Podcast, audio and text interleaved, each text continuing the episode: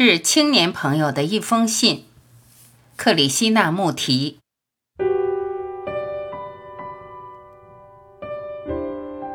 很奇怪，人很容易受到环境的影响。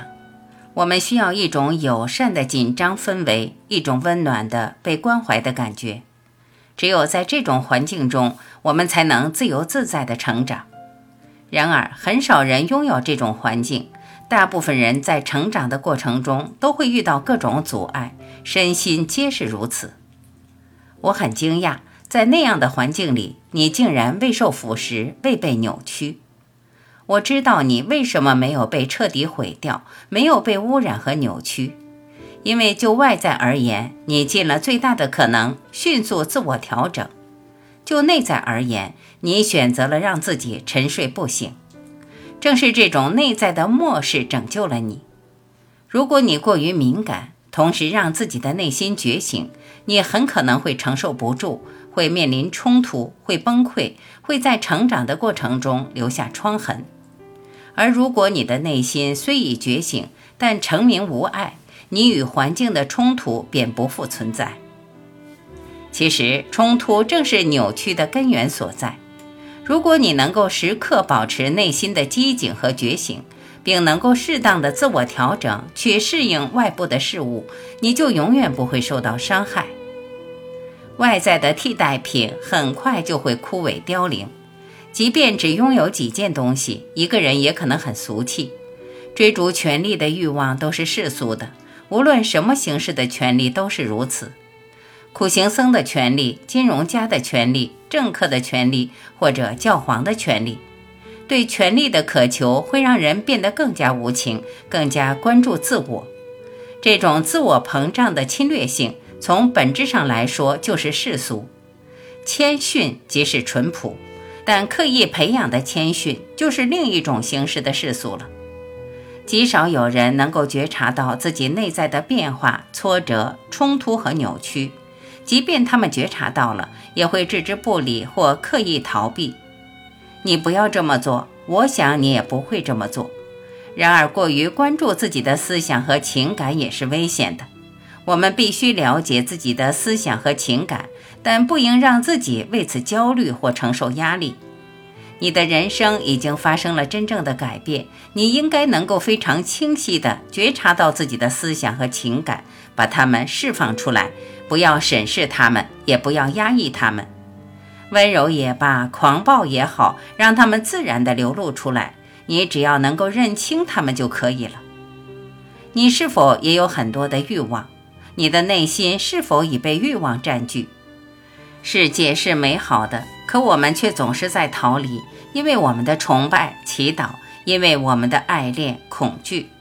我们不知道自己是富裕还是贫穷。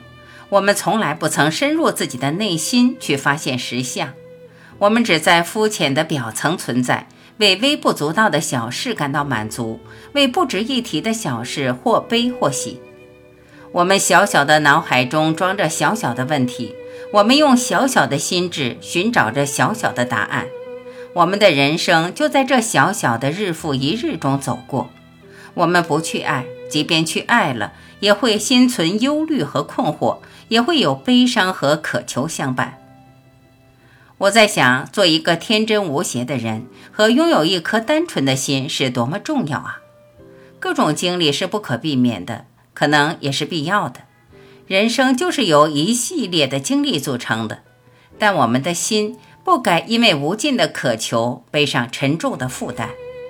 它能够抹掉所有的经历，让自己保持纯真，没有任何负担。这一点非常重要，否则我们的心永远也无法保持清新、机警和柔软。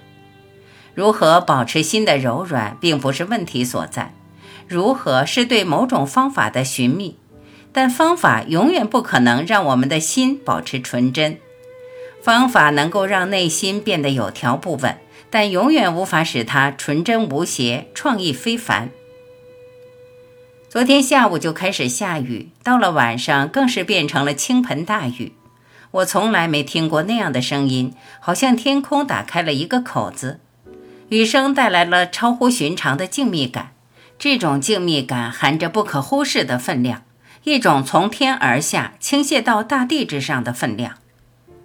保持内心的成名总是非常困难，这是一个崇拜成功的世界，成就越大越好，观众越多，演讲者就越伟大。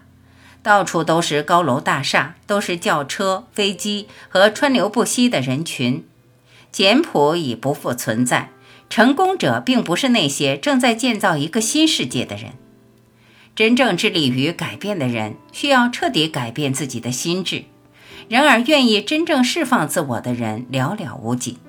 我们可以砍掉表层的根，但要想把滋养平庸和成就的根系彻底拔掉，仅仅依靠话语、方法和冲动可办不到。能够做到这一点的人看起来极少，但只有他们才是真正的创造者。其他人的努力都是劳而无功。我们总在攀比，与当下的自己攀比，与应该的自己攀比，与比自己更幸运的人攀比。攀比会扼杀人心，会使人堕落，会扭曲我们的视线。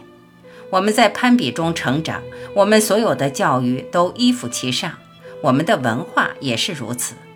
因此，我们始终都在苦苦挣扎，想要成为另外一个人，而不是当下的自己。了解真实的自己，能够为我们带来创造力。攀比只会助长竞争、残酷和野心，那些我们认为能够带来进步的东西。然而，这些所谓的进步带来的，只是更多的残酷无情的、前所未有的战争和不幸。让孩子们在没有攀比的环境中成长，才是真正的教育。写这些东西看起来很奇怪，而且毫无必要。真正重要的事情就在这里，而你却在那里。真实的事情总是相似的，所以既不必去写，也不必去说。写和说这样的行为只会扭曲事实，破坏真相。人们谈论的很多事情都与事实无关。这种追求满足的冲动毁掉了很多人，以或大或小的方式。满足冲动的方式有很多种，然而得到满足之后，那些更深层次的东西也就消失殆尽了。在多数情况下，事情就是这样发生的，难道不是吗？欲望的满足虽然能够带给我们诸多的享乐，但却是一件如此渺小的事情。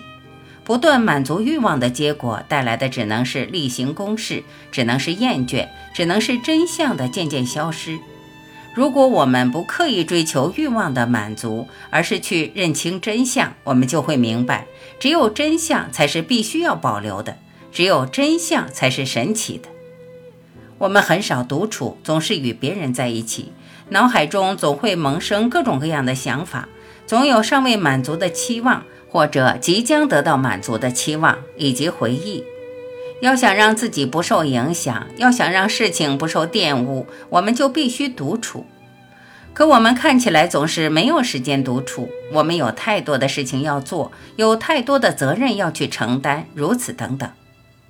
然而，学会让自己静下来，学会把自己关在房间里，学会让大脑放松，已然成了一件非常必要的事情。爱就是这种独处的一部分。要想燃起爱的火焰，就必须让自己做到简单明了，内心澄明，就必须保持内心的平静。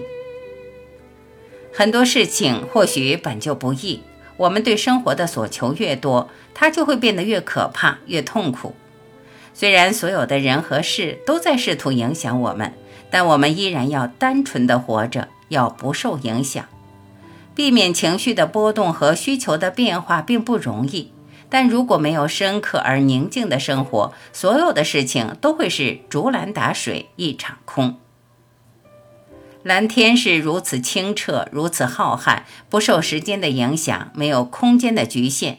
距离和空间是心智的产物，这里和那里都是事实的存在，但在冲动的欲望之下，它们都变成了心理因素。心智是一种奇怪的现象，它是如此复杂。这些冲动带来了冲突和痛苦、抵触和索求。要觉察到这些冲动，要做到与他们擦身而过，却不纠缠其中，的确非常困难。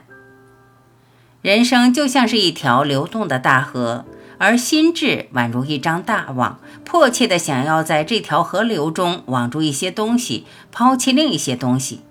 这个大网本不该存在。这张网由时间和空间编织而成，它制造了此岸和彼岸，幸福与不幸。骄傲是很奇怪的事情，大事会让我们骄傲，小事会让我们骄傲，财务成就和美德会让我们骄傲，种族名望和家庭会让我们骄傲，能力、长相和知识也会让我们骄傲。我们用所有这一切来助长我们的骄傲。或者我们转而奔向谦逊，骄傲的反面并不是谦逊，而依然是骄傲，只不过这种骄傲被冠上了谦逊的名称罢了。觉察到自己的谦逊就是一种骄傲。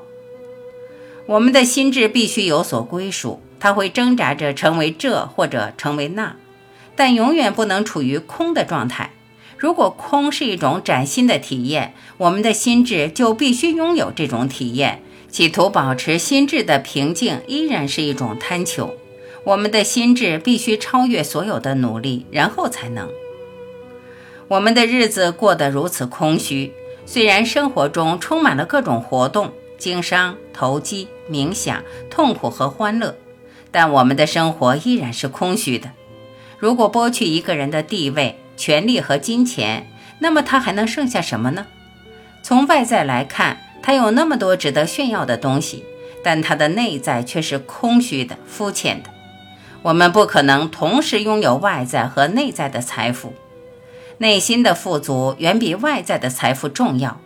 外在的财富可能会被人剥夺，外部的事件能够把我们小心翼翼营造的一切摧毁，但内心的富足不会受到腐蚀，什么都无法触动他们。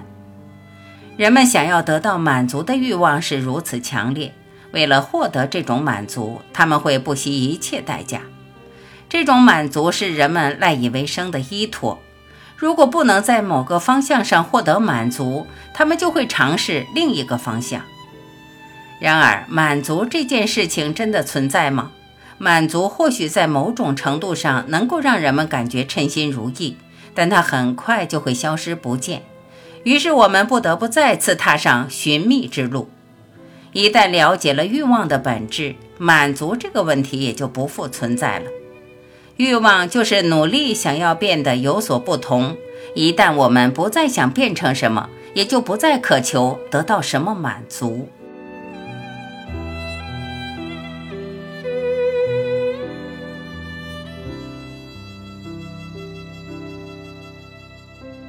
感谢聆听，我是晚琪，再会。